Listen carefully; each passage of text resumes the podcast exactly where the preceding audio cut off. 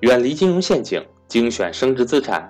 大家好，我是各位的班主任登海，欢迎想跟赵正宝老师系统学习投资理财的伙伴和我联系，我的手机为幺三八幺零三二六四四二，我的微信为格局全拼小写后面加上六八六八，也就是格局六八六八。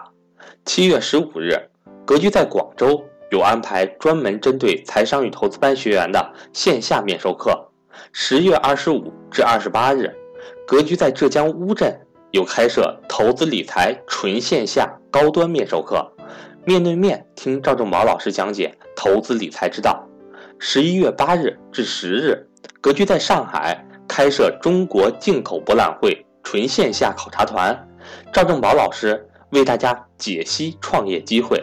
欢迎对上述线下活动感兴趣的伙伴和我联系。下面请听分享。假装你假设你有一千万，假设你有一千万，就是先没有之前先做梦，没有之前先做梦，梦是改变你人生的最好的那啥哈。假设先做梦，假设你有一千万资产，你怎么配置？你怎么配置？大家告诉我你怎么配置？你怎么配置？假设你有一千万，哎，不同的人就会有不同的配置，对不对，各位？不同人就会有不同的配置。假设你有一千万，其实各位现在想想哈，这以前，以前这个以前觉得千万富翁，哎呀，我觉得不可想象。很多很多年以前，不用很多很多年，大概十年以前，我觉得千万富翁就是天文数字。大概五年以前，我觉得这 十年以前百万富翁就是天文数字。然后五年以前，千万是天文数字。现在觉得，现在觉得走在地铁里，每天挤地铁的都是千万富翁。在北京每天挤地铁都是千万，回家一看，每家都有套房子。你看完那个地铁配置图，真的你就崩溃了。每个站点都十十万、十万一平米，十二万一平米，你就感觉好像你只要在那个地区走一走，几乎每个老头老太太都是千万富翁，真的是那样。好了，这假设我我特别建议各位啊，看你把这个表。回头你回头你截个图，你自己配置一下，各位啊，就是你自己布置今天第一个作业。各位听好了，今天第一个作业啊，作业真的，第一个作业是大家大家把那个千万级资产配置自己做一下。就假设你别管你什么时候有，你也许你也许八十岁有，你也许一百二十岁，你也许六十岁，你也许四十五岁。假设你有一千万的资产，你怎么配置？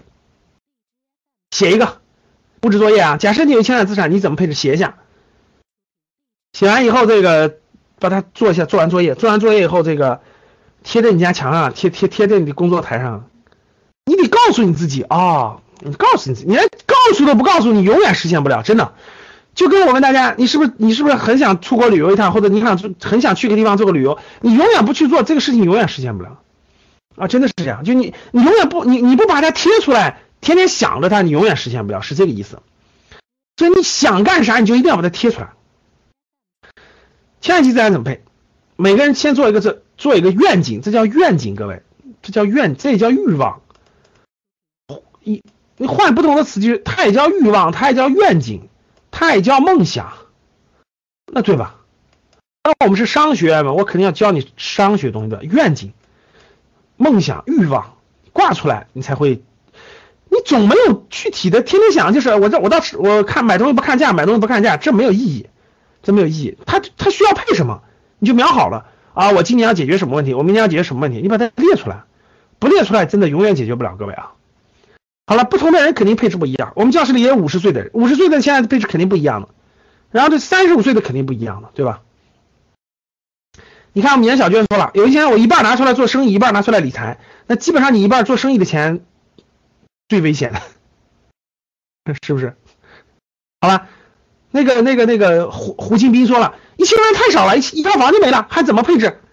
其实你这么，胡金斌同志这么想不对的，就是你想想，呃不，可能你已经超过了，你已经三千万了。我的意思是说，你要贴着呢，啊，哪怕那是那那那那那那个那个，那我千万，那我一千万就是我上海买套房，那你那你写上也行。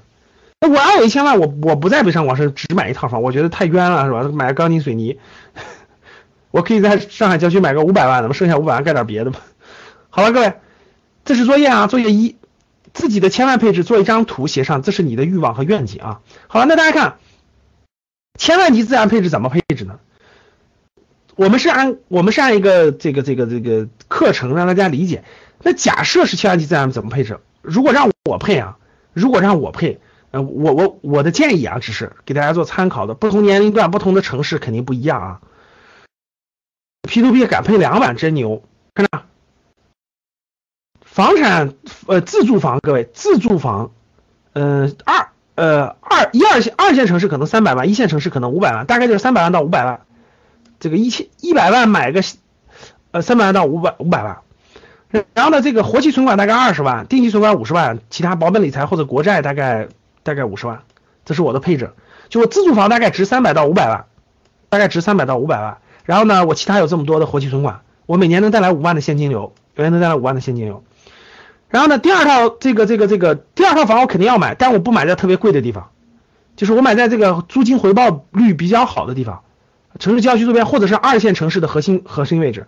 比如说我买不起北京的北上广深的这个二套房，我可以买武汉、成都的或者重庆的，我就是买这个大概价格在这个范围，大概租金回报率更好一点的。然后呢，长期存在基金我大概配五十万到一百万的，这样每年的收益大概房租大概五万，这个长期存在基金大概五万，加起来就是十万的现金流。十万的现金流，呃，红色资产，红色资产这个这个这个这个这个，红色，张建强同志，太原的房产不符合非常重要一条标准，呃，明天晚上就讲到了啊。红色资产部分我会买这个这个第，因为我有千万资产嘛，在国内目前的情况下，我会买第三套住房，三套以内我不会买第四套，不管我不会买第四套，因为因为呃。